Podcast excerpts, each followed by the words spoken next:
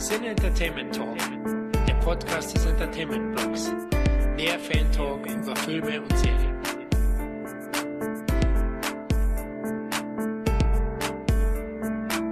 Und damit willkommen zum Interviewteil dieses Podcasts. Euer Gastgeber heißt Dominik Stark und zu Gast ist heute, ich versuche es geheimnisvoll zu halten, obwohl jeder in der Titelbeschreibung gelesen hat, wer heute zu Gast ist. Ähm, ich weiß nicht, wie viele Bücher er schon geschrieben hat. Und das liegt auch daran, dass der Mann es mir so unfassbar schwer macht, überhaupt hinterherzukommen. Mit dem Lesen, mit dem Kaufen, mit dem ins Regal stellen. Aber ich würde mir einfach wünschen, dass sein aktuelles Buch sein achtes wäre. Denn nach sieben kommt nicht acht, sondern Saw. Wie es damals in der Marketingkampagne für den ersten Saw-Film äh, ganz groß prangte. Und über Saw hat er jetzt auch die eine oder andere Seite geschrieben. Man könnte auch sagen, ein paar Seiten mehr. Denn eine Sache muss man über meinen Gast heute wissen. Unter einem Mic-Drop-Werk in schriftlicher Form macht er es einfach nicht. Ich glaube, und das werde ich ihn nachher auch noch fragen, manchmal wird er sich wünschen, er könnte auch mal was Halbherziges abliefern. Einfach mal so 100 Seiten über irgendetwas. Funktioniert aber nicht. Am Ende wären es halt dann doch 2, 3, 4, 500 Seiten. Hätte er die Bibel geschrieben, sie wäre irgendwie so groß wie ein Brockhaus geworden. Mein Gast heute, Tobias Hohmann. Ja, hallo zusammen. Schön, dass ich hier sein darf. Und nach der Einleitung fällt es mir jetzt relativ schwer, da reinzukommen. Das war ja grandios. Das, das macht nichts, dafür bin ich ja da. ähm, ja, es ist tatsächlich schwierig. Ich habe es gerade schon angedeutet und ich habe versucht, es zu rekapitulieren in, so im, im Vorfeld dieses Gesprächs wie viele Bücher du eigentlich schon über Filme, über Filmschaffende, über den Kosmos, das Handwerk Film geschrieben hast. Aber die Grenzen verwischen sich. Selbst wenn du jetzt eine Zahl aus der Hüfte schießen könntest, sie wäre wahrscheinlich nicht korrekt. Denn wenn wir mal daran denken, dass du ja auch in die Riege der es klingt immer so abschätzig, aber ich gehöre ja selber dazu, Booklet-Schreiber äh, dich reinzählst. Deine Booklets haben ja auch ein Problem, dass das Let am Ende irgendwie sehr irreführend ist. Denn auch da sind Umfänge dabei, die an die Grenzen des äh, Druckbaren irgendwo geraten. Und deswegen kannst du ja eigentlich froh und dankbar sein, dass du immer wieder Labels findest, die sagen, hey Mensch, wir sehen uns als, als Premium DVD und Blu-ray-Label und finden es auch gut, gleichzeitig noch Book-Publisher zu sein. Ähm, ich habe es gerade im Vorgespräch schon in die Kamera gehalten. Hier steht zum Beispiel meine An American Werewolf in London Box. Äh, wie, wie viele Seiten hat das Büchlein? Über 100 waren es auf jeden Fall. Ja, auf jeden Fall. Für einen Film. Ja, ja, also ich müsste jetzt wirklich gestehen, ich weiß jetzt wirklich nicht, wie viele Bücher es dann sind. Äh, ist ja dann auch noch die Frage, wir hatten ja auch diese Top-Filmreihe dabei, wertet man die als einzelne? Aber es waren schon einige. Aber ich bin ja auch alt, ich gehe ja stark auf die 50 zu und dementsprechend mache ich das ja jetzt auch schon seit ein paar Jährchen und dann kommt natürlich auch einiges zusammen. Und dann muss ich nochmal widersprechen, es geht auch in kurz. Also ich mache ja auch Booklets zu normalen Mediabooks, die haben dann durchaus auch schon mal einen Umfang äh, von 20, 24 Seiten. Also das geht auch. Und was du gerade sagtest mit Publishern, da muss man natürlich solchen, äh, solchen Publishern wie Turbine Medien und Wicked Vision erstmal ein ganz großes äh, Dankeschön zollen, dass sie sich wirklich darauf besinnen und sich das auch ein bisschen was kosten lassen, auch in der Produktion, dass man dann solche Sachen wie zum Beispiel zu Psycho oder sowas, wo es ja wirklich ein Begleitbuch dabei dann auch gab oder wie bei Hellraiser oder solchen Sachen, dass die es überhaupt möglich machen. Und das sind dann schlussendlich auch die Labels, die, wie sagt man so schön, dann die Extrameile gehen und für die macht man das dann natürlich auch gerne.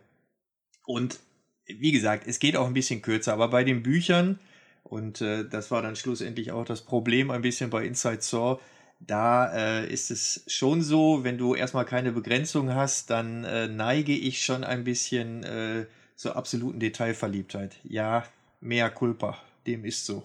Ja, nee, das äh, macht ja auch absolut Sinn, denn Informationszeitalter. Das ist das Zeitalter, in dem wir leben. Das ist das Zeitalter, in dem wir beide uns vor, ich versuche es auch auf die Kette zu bekommen, über 15 Jahren kennengelernt haben. So lange ist das schon her. Ähm, einmal mehr ein Beleg dafür, dass wir nicht jünger werden. Aber es ist ja so, du kannst heute eine einfache Information relativ schnell googeln. Jetzt können wir über den Wahrheitsgehalt des, äh, dieser Information, die man dann rausgespuckt äh, bekommt, sicherlich trefflich spekulieren. Aber Einzelinformationen relativ einfach. Doch wenn es dann darum geht, dass du mehr bekommen möchtest, dass du mehr in die Tiefe gehen möchtest, wenn du ein breiteres Spektrum abdecken möchtest oder tatsächlich mal die Wahrheit lesen möchtest und nicht nur eine Meinung, denn das Internet ist ja vor allem voll von Meinung und weniger von Information, dann wird es schon schwierig. Und da sind Bücher dann doch wieder ein sehr geeignetes Mittel, um Wissbegierige, naja, den Durst zu stillen. Und ähm, ich denke, das machst du jetzt seit 2006. Das muss man sich vor Augen führen. Alter Verwalter, äh, seit dem einen oder anderen Jahr. Absolut. Wir zählen das jetzt nicht nach. Nein, aber, bitte nicht. Äh, du, du hattest schon ein rundes Jubiläum, du bist im zweistelligen Bereich, nicht nur im persönlichen ähm, Alter, sondern eben auch als in deiner, in deiner Autorenprofession. Hättest du dir das 2005 vorstellen können? Nein, man muss das vielleicht dann auch nochmal so ein bisschen aufrollen, ohne jetzt jemanden zu langweilen, wie das überhaupt zustande kam. Also grundsätzlich war es nie mein Plan, irgendwie Bücher zu veröffentlichen oder Booklets oder sowas zu schreiben, sondern das kam alles mehr oder minder zufällig. Ich hatte tatsächlich da mal für ein Filmforum bereits gesehen.de, vielleicht kennt das der eine oder andere, das gibt's auch immer noch, ist auch immer noch ein Besuch wert. Hatte ich einfach mal, äh, wollte ich ein Special über meinen Lieblingsregisseur John Carpenter schreiben. Das ist meine absolute. Nie von ihr gehört. ja, schwedischer Eiskunstläufer. Und äh, ich stellte dann halt fest, dass so wie ich das dann machen wollte, dass das in einem äh, Webformat für ein Forum halt einfach nicht funktioniert. Und habe dann gesagt, ich probiere da einfach mal was auf die Beine zu stellen. Und äh, das habe ich dann anschließend, nachdem es fertig war, habe ich das halt zum kostenlosen Download dann angeboten auf der Seite. Und äh, daraus entsprang schließlich, dass dann Verlag damals das wohl auch irgendwie in die Finger bekommen hat und die sind dann auf mich zugekommen. Also das ist jetzt gar nicht unbedingt von mir so gewesen, dass ich das alles so vorangetrieben habe, sondern das ist alles, äh, ich bin in alles immer reingestolpert. Es ist nichts geplant gewesen. Und aus diesem Kontakt mit dem Verlag kam dann halt schließlich das allererste Buch, was ich geschrieben habe, Bud Spencer und Terence Hill Chronicles halt raus. Und das war so der Start.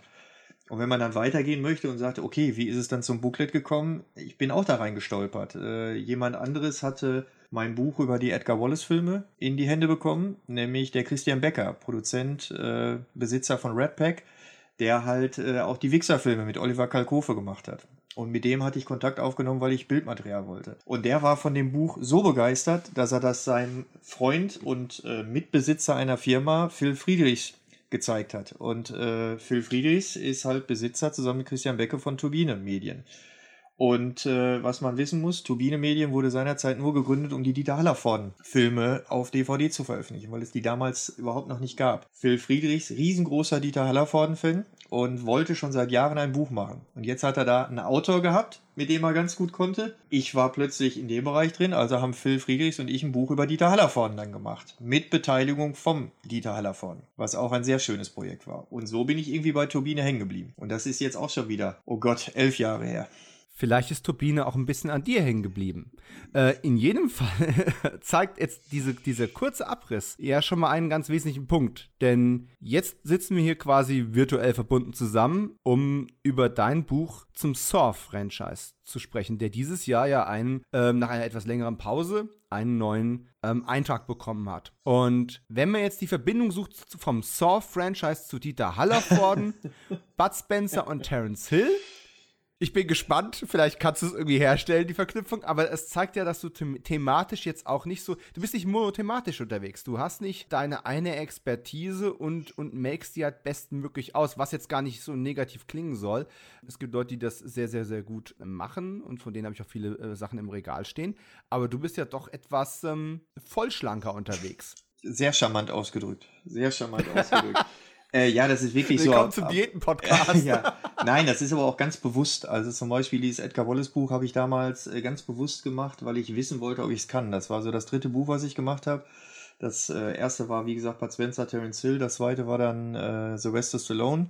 Kennt vielleicht auch noch der eine oder andere beide mittlerweile komplett vergriffen und dann war halt Edgar Wallace eine komplett andere Schiene, komplett anderes Genre, komplett andere Herangehensweise und das war dann auch der Grund, warum ich das zum Beispiel gemacht habe, weil ich wissen wollte, äh, ob ich es kann. Und davon ab ist mein Filmgeschmack auch sehr breit gefächert. Also ich bin großer, äh, großer Anhänger von den großen Horror-Franchises, Freddy, Jason, Chucky und solche Sachen. Äh, da kann ich genauso Spaß dran haben wie an Gandhi und mein absoluter Lieblingsfilm ist Rocky. Und alleine schon an dieser kleinen Aufzählung wird vielleicht klar, dass ich auch geschmackstechnisch relativ breit gefächert unterwegs bin. Und wie es jetzt zu Inside Saw kam, ich versuche das auch nochmal. Es läuft wieder über Turbine.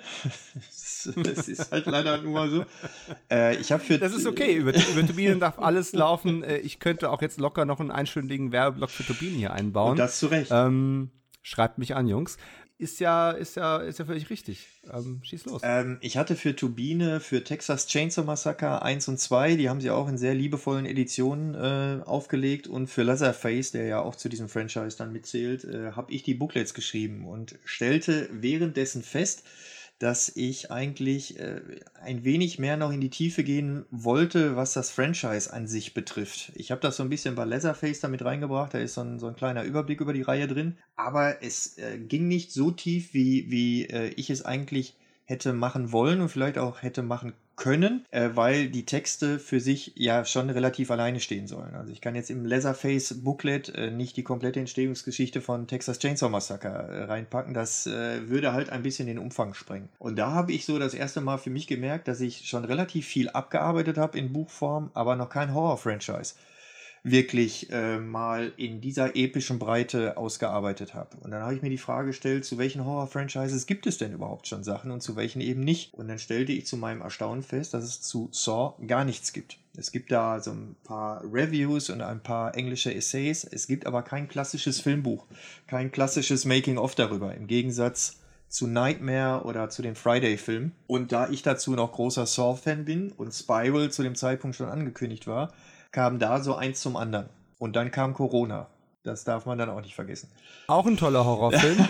ja, absolut. Ähm, ich, ich hoffe, äh, trotz zweijähriger Dauerbeschallung, dass es kein Franchise wird, der sich länger hält. Ja, ja, es kam dann erschwerend hinzu, mit Corona war es dann halt so, ähm, dass äh, so sämtliche Booklets äh, halt einfach auf die Warterampe geschoben worden sind, weil Turbine einfach nicht produzieren konnte. Mediabooks werden zum Beispiel teilweise in Italien oder woanders produziert. Ähm, da stand aber alles wegen, wegen Corona still und plötzlich hatte ich also auch noch etwas Zeit und so kamen halt verschiedene Sachen innerhalb eines kurzen Zeitraums dann zusammen. Ich hatte Zeit, Spiral war angekündigt, ich hatte beschlossen, was über ein äh, Horror-Franchise zu machen, wenn man Saw überhaupt zum Horror-Franchise dazuzählen möchte. Und so fügten sich dann die kleinen Mosaikteile dann irgendwie zusammen, äh, sodass das sich als relativ coole Idee für mich dann erstmal so herausstellte. Aber daraus ergaben sich ja dann andere Fragestellungen, weil es ja nicht im normalen Verlag erschienen ist und auch nie erscheinen sollte.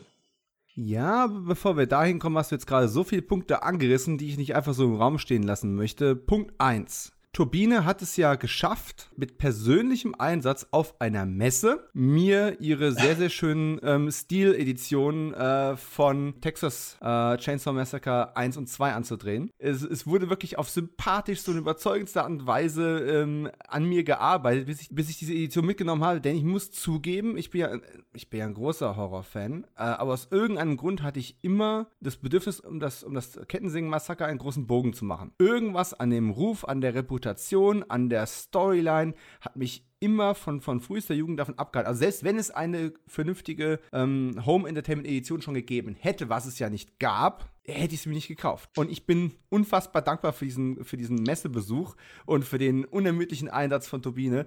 Das war das mit das best ausgegebene Geld in, in dem Jahr gewesen. Und dann habe ich irgendwann auch äh, Leatherface mir angeschaut. Und ähm, Lass uns das einfach mal so da stehen und sagen, dass dein Booklet äh, um Längen besser ist als der Film. Äh, also es, ist, es wäre auch so ein gutes Booklet.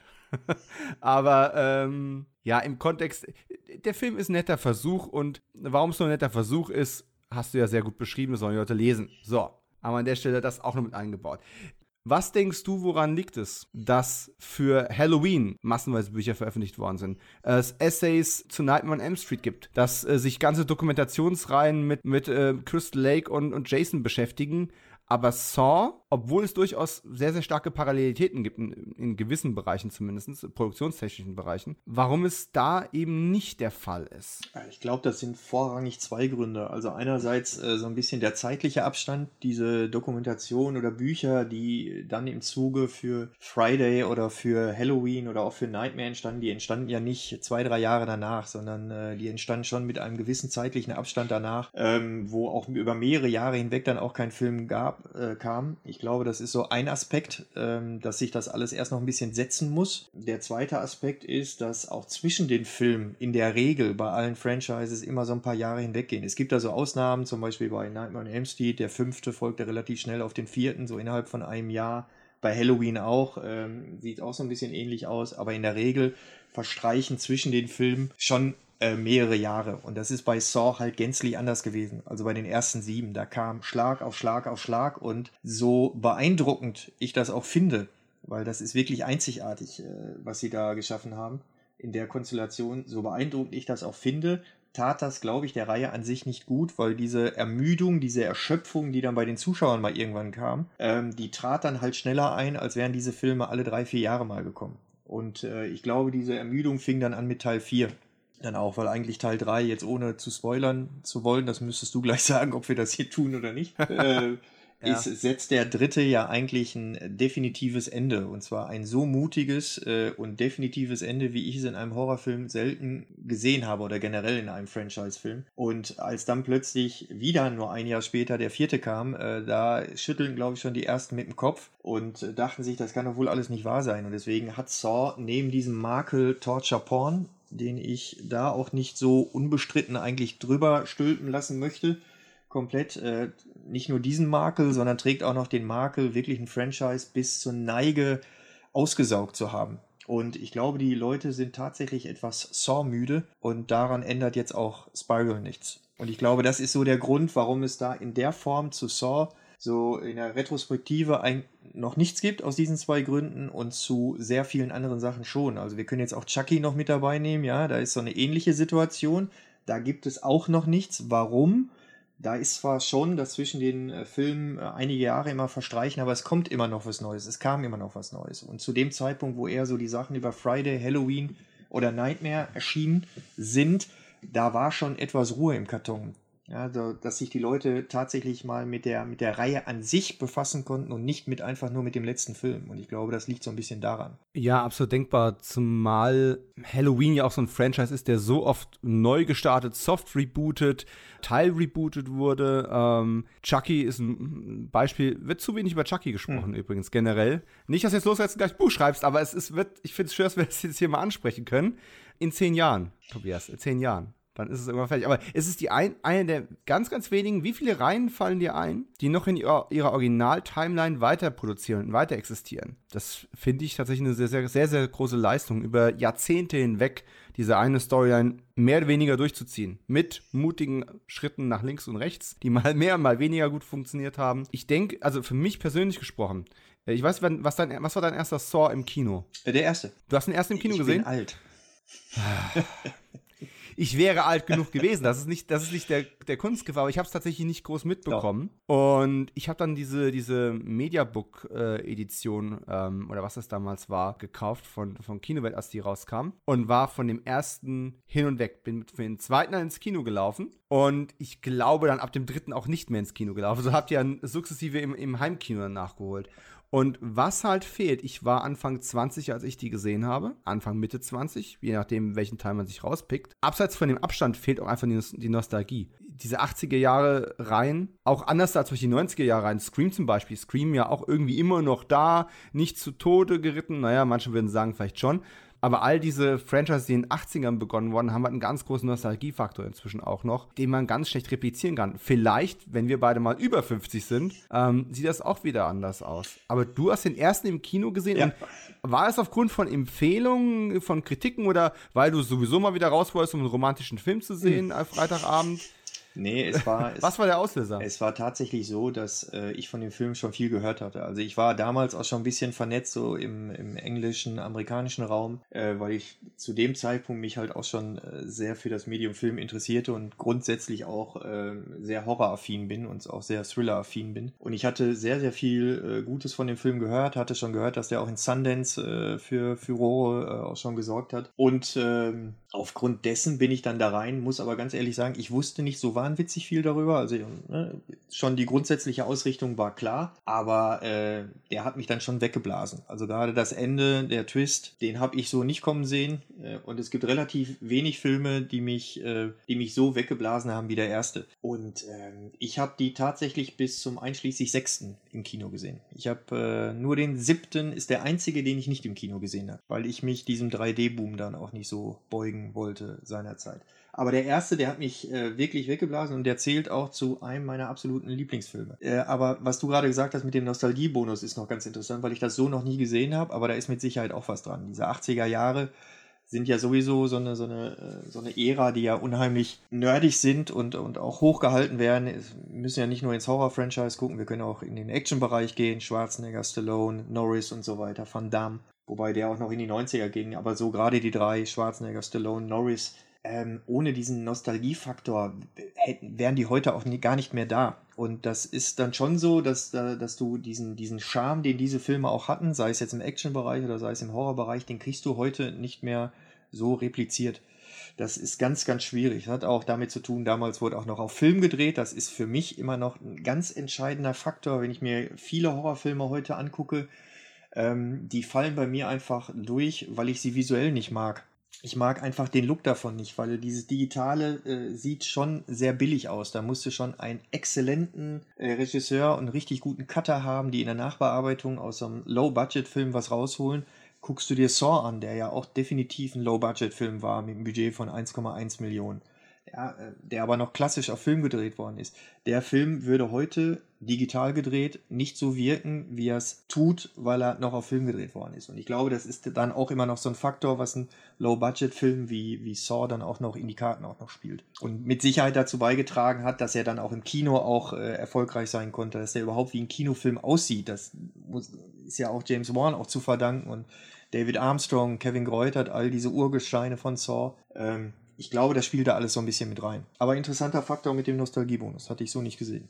Der, der Film hat ja eine ganze Menge Dinge ausgelöst. Er hat erstmal zwei junge Talente überhaupt auf den Plan gebracht, von denen vorher, wenn du nicht wirklich tief in der Branche warst, und selbst dann dürfte es schwierig werden, noch nie einer was gehört hatte. Ich würde jetzt mal in Zweifel stellen, dass du vorher den Kurzfilm schon gesehen hattest. Nein. Nein. Ja. Darf jetzt auch nicht ähm, vergessen. Ja, wer hat das schon? YouTube war ja auch nicht so das Ding wie heute. Ja, äh, also. Man darf ja auch nicht vergessen, dieser Kurzfilm, der jetzt für alle erhältlich ist und für alle auf YouTube ja. und auf irgendwelchen Editionen zu sehen ist, ohne da jetzt zu stark in die Entstehungsgeschichte von jedem einzelnen Film reinzugehen, weil dann wird das ein sehr langer Podcast. Das wollen wir jetzt, glaube ich, nicht. ist es ja auch so, dass sie diesen Kurzfilm ja eigentlich nur gedreht haben, äh, weil sie den Film in Australien nicht unterbekamen. Ja?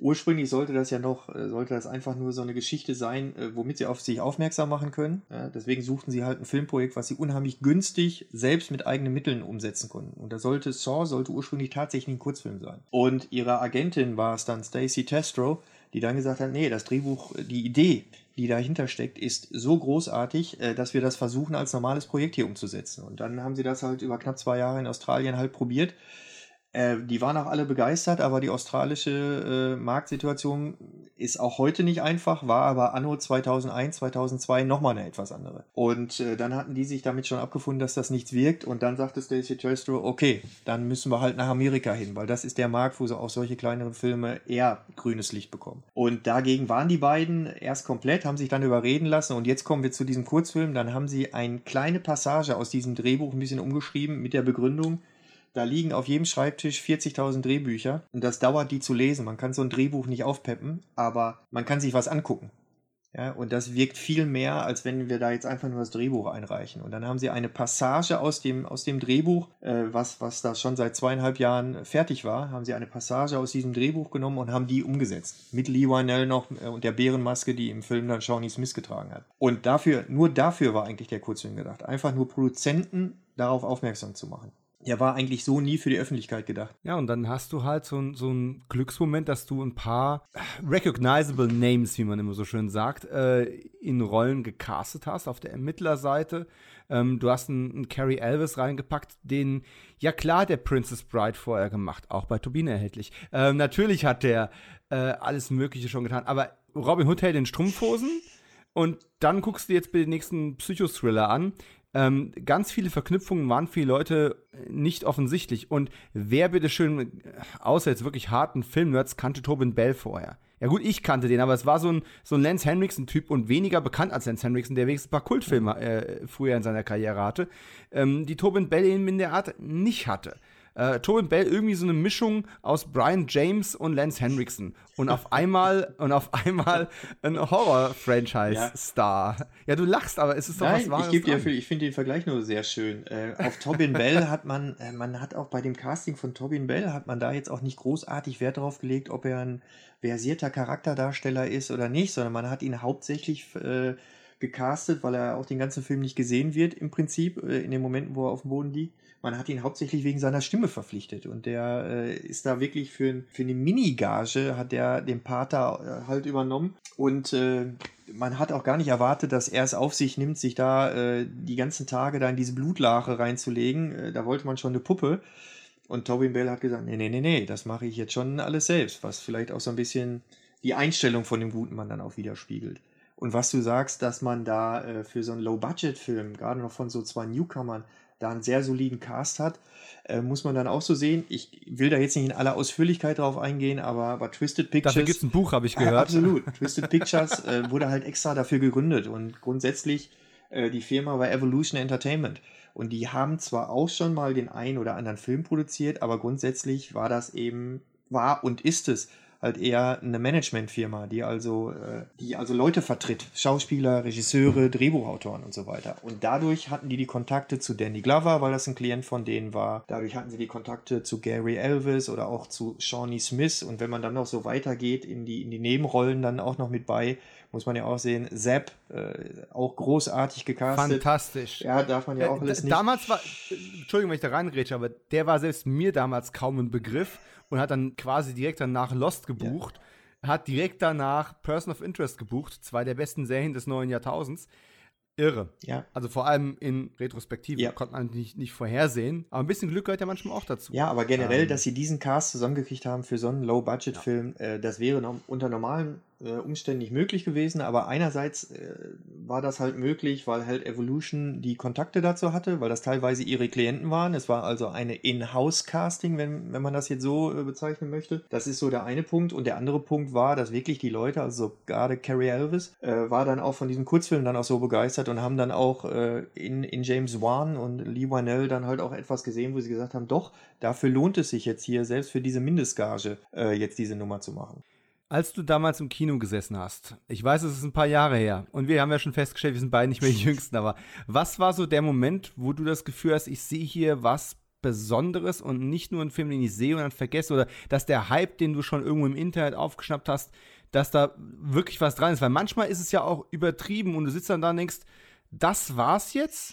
Und ich hack jetzt nicht auf, auf Danny Villeneuve rum, dann sonst killen mich meine Podcast-Kollegen. Aber du, es muss ja so einen Moment ja. gegeben haben, wo du dachtest, fuck ja. Ich, Wahrscheinlich sogar vor dem Finale, ja. aber ich würde es dir auch nicht übernehmen, wenn du sagst, der Moment, wenn er aufsteht. Nee, also, äh, Charlie Klause hat da Wunder gewirkt. Ja, das ist dann auch schon wieder, ne, Charlie Klause. Es gibt da ganz, ganz viele, in dieser ganzen Entstehungsgeschichte von Saw gibt es so viele unglaubliche, glückliche Zufälle wie Charlie Klauser wie David Heckel, also Production Designer, wie Kevin Greutert, Schnitt und so weiter. Ja, dass, dass die da zusammengekommen sind. Erfahrene Produzenten wie Dan Heffner, der zu dem Zeitpunkt schon alles in seinem Erleben erlebt hatte, was man nur als Produzent so erleben kann, der beim ersten dann auch noch Regieassistent von Wan war, der äh, dessen erster Film das ja auch war. Also klar, das Ende natürlich, also das, wie gesagt, das hat mich komplett weggeblasen. Äh, aber ich glaube, der erste Moment, wo ich mir sicher war, dass das kein, äh, dass das kein normaler Thriller ist, wo ich wirklich glaubte, oh, das bewegt sich jetzt aber in eine Richtung rein, ähm, die ich nicht so vorhersehen kann, ist wirklich in diesem Badezimmer, in diesem Waschraum drin, wo sie sind, wo beide entdecken, dass sie bestimmte Sachen an sich tragen. Eine Zigarette, eine Kassette, ein Abspielgerät und so weiter. Und dann deutlich wurde, Moment mal, der eine hat Informationen, die der andere nicht hat. Und ich glaube, das war dann der Moment, wo, wo ich dann so begriff, dass das anders abläuft, als ich mir das vielleicht so gedacht habe. Und äh, spätestens da hatten sie mich. Und nicht nur dich, ja. äh, denn auch eine ganze Menge andere zahlende Zuschauer, was ja dann aufgrund des kommerziellen Erfolgs dazu geführt hat, dass man eben relativ schnell auch äh, grünes Licht gegeben hat für einen Teil 2. Grünes Licht im doppelten Sinne, denn äh, Darren Lynn Bausman hat eine ganze Menge Grün in den Film reingepackt, aber das ist äh, künstlerisch gesehen wieder ein ganz anderes Thema. Ich finde es toll, aber ich kann verstehen, wenn man da auch Probleme mit hat.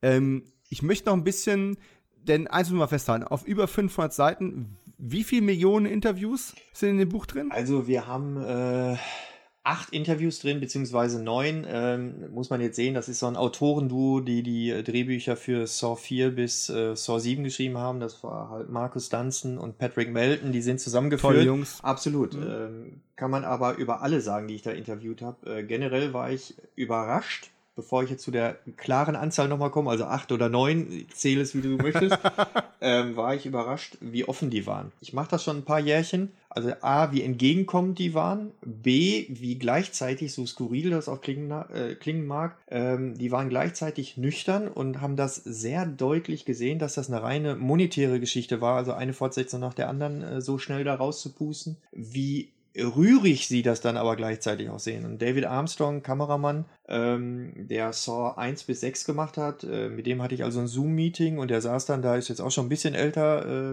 äh, ich schätze mal um die 60 rum müsste der mittlerweile sein, und der sitzt dann so in seinem Sessel und der hatte dann wirklich Bilder dann so rausgekramt, äh, so von den Dreharbeiten. Der wurde dabei dann wirklich nostalgisch dann auch. Äh, und diese, diese, diese, diese Kluft, die die so hatten aus, ja, das ist halt ein Job, das ist ein Geschäft, wir reden hier über Filmbusiness und gleichzeitig äh, in einem nächsten Satz sagen sie, ja, das war halt die Familie. Das äh, fand ich in diesen Interviews ähm, sehr, sehr überraschend, weil ich das so noch nicht hatte. Die, diese klare Unterteilung Geschäft und trotzdem war es eine Familienangelegenheit fand ich sehr bemerkenswert und die Offenheit auch. Also Lee Wanell zum Beispiel, um das kurz eben auf den Punkt zu bringen, als ausführender Produzent äh, von allen Filmen bis heute aus rechtlichen Gründen, dass der dir sagt, er hat noch nicht, äh, er hat noch nicht einmal jede einzelne Fortsetzung gesehen. Das fand ich sehr überraschend. Da dachte ich, oh, okay, das hätte ich jetzt so nicht gedacht. Aber es kommt ein Check. Und das ist auch nicht ganz unwichtig. Also es ist immer noch ein Filmgeschäft. Ne? Es gibt ja diese schöne, dieses schöne geflügelte Wort, das heißt Show Business. Und das Wort Business hat doppelt so viele Buchstaben wie das Wort Show. Also da ist halt auch schon was dran. Und ich möchte da gerade auch nochmal äh, drauf eingehen, weil du vorhin schon mal den Begriff hast fallen lassen. Ermüdungserscheinungen wegen des sehr, sehr hohen Tempos, in dem diese Filme produziert worden sind. Ich glaube, eine Stärke und auch eine Schwäche äh, dieses Franchise ist, dass sehr, sehr viele Leute über mehrere Filme dabei geblieben sind. Dadurch hat sich so ein Familiengefühl ähm, überhaupt entwickeln können. Das ist etwas, was die meisten anderen Franchises nicht haben, wo später nach zwei, drei Filmen sehr, sehr viele äh, Kernleute vor und hinter der Kamera ausgetauscht werden ähm, und du dann quasi mit neuen Visionen versuchst, das Ganze wieder irgendwo ähm, aufzupeppen. Und hier hatte man die Gelegenheit gehabt, ähnlich wie bei einer TV-Serie im Endeffekt, über längere Zeit mit einem identischen Team das konsequent weiterzuentwickeln.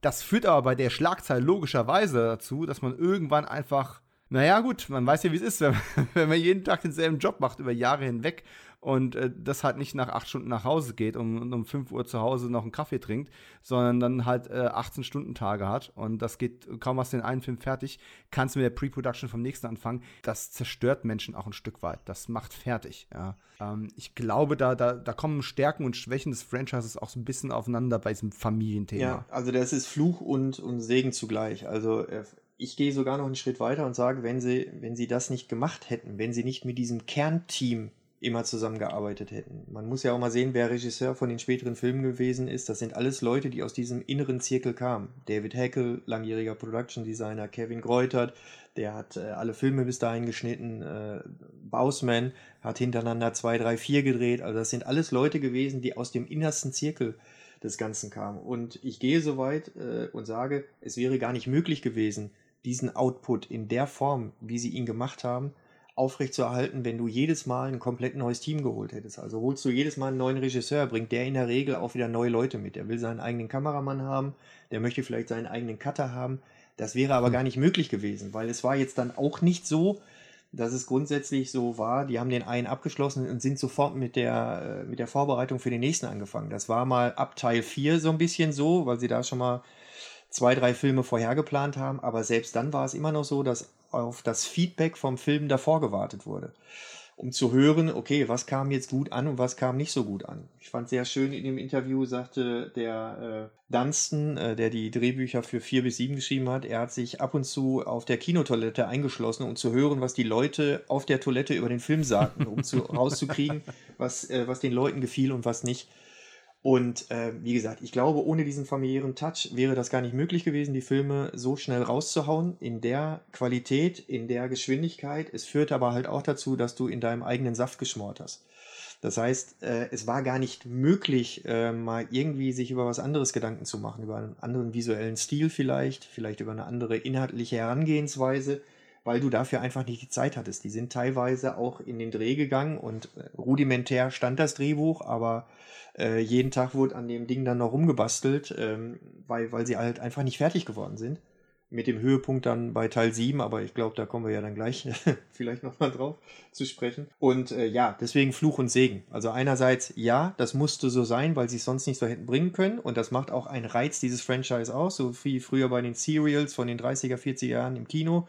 Kommt nächste Woche wieder und seht, was Flash Gordon passiert ist, sowas in der Art aber äh, so hatte man auch weder neuen Input von außen, noch konnte, hatte man wirklich die Zeit mal zu überlegen, was man jetzt tatsächlich machen will. Und in manchen Fällen ist das dann fürchterlich schief gegangen, in der Retrospektive dann betrachtet, und in manchen Fällen ist es halt überraschend gut gelungen. Nimmt man jetzt aber die sieben Filme als eines und schaut sich das an, was die geleistet haben in den sieben Jahren, dann ist es für mich absolut unbegreiflich, wie sie diese Qualität sowohl inhaltlich als auch visuell bei dem Budget unter dem Zeitdruck immer gehalten haben, bei allen zugestandenen Problemen und Schwächen, die die Fortsetzung fraglos hatten.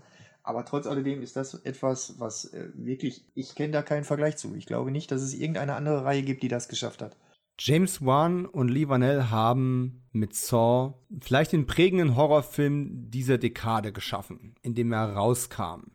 Wäre es fair zu sagen, dass Darren Bausman mit der Fortsetzung dafür gesorgt hat, dass daraus ein Franchise wurde und es überhaupt so eine Maschine wurde?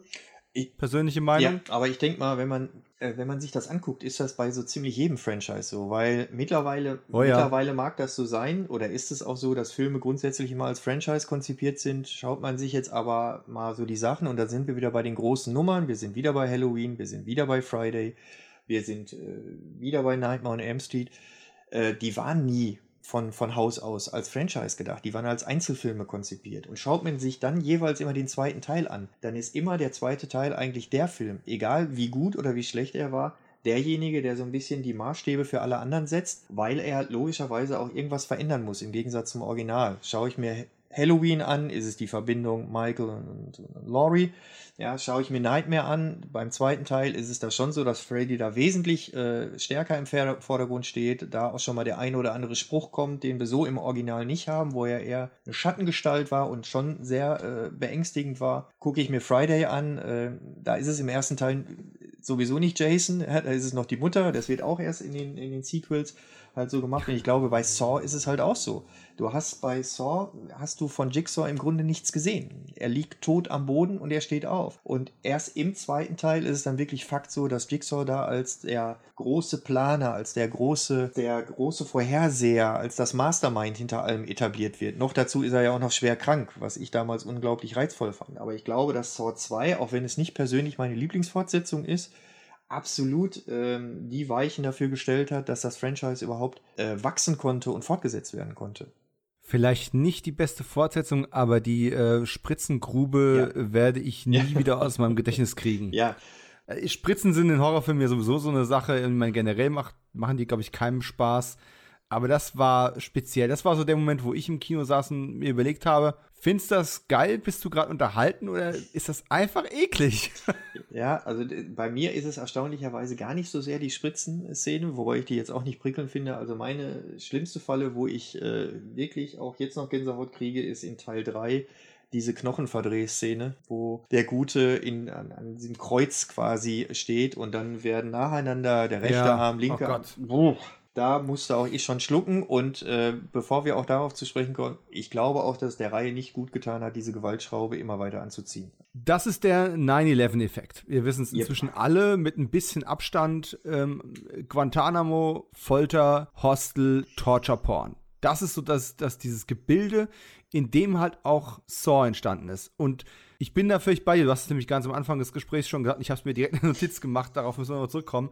Das Thema Torture Porn finde ich auch ein bisschen unfair über Saw gestülpt. Über den Saw-Franchise ist der Vorwurf nicht ganz ungerechtfertigt. Denn egal wie gut man es rechtfertigt oder wie, wie schön man das moralisch verknüpft, was auch mal mehr und mal weniger gut gelungen ist, es ist schon teilweise ultra brutal und es ist Folter. So, ob man jetzt sagt, die sind selber dran schuld und das ist jetzt mal komplett außen vor. Es war damals der bestimmte Trend in Horror. Wenn es nicht die Frage war, können wir es in Found Footage machen? Können wir einen japanischen Film remaken? Dann war es halt Folter. So. Und am besten hätte man einen Found Footage-Film auf Basis von einer japanischen Vorlage gemacht, in der jemand gefoltert wird. Das wäre halt wahrscheinlich der ultimative Horrorfilm gewesen. Aber bei mir persönlich, ich hau mal meine Meinung zuerst raus, mich hat der Folteraspekt bei den späteren Teilen immer mehr gestört und ich war froh für jedes Mal, wenn eine, egal wie abstruse Krimi-Handlung kam, und irgendwas zum Rätselknacken da war und nicht zum Knochenknacken. Ich glaube, man muss da jetzt auch noch mal ein bisschen unterscheiden. Also ich glaube, es gibt Sachen. Dafür bist es, du da. Es, es, gibt, es gibt, ja, ich versuche das mal so kurz wie möglich. Ich glaube schon, dass es, dass es Filme gibt, die äh, ganz bewusst auf diesen 9-11-Effekt auch setzen und das auch ganz bewusst machen wollten. Hostel ist, glaube ich, äh, das beste Beispiel dafür.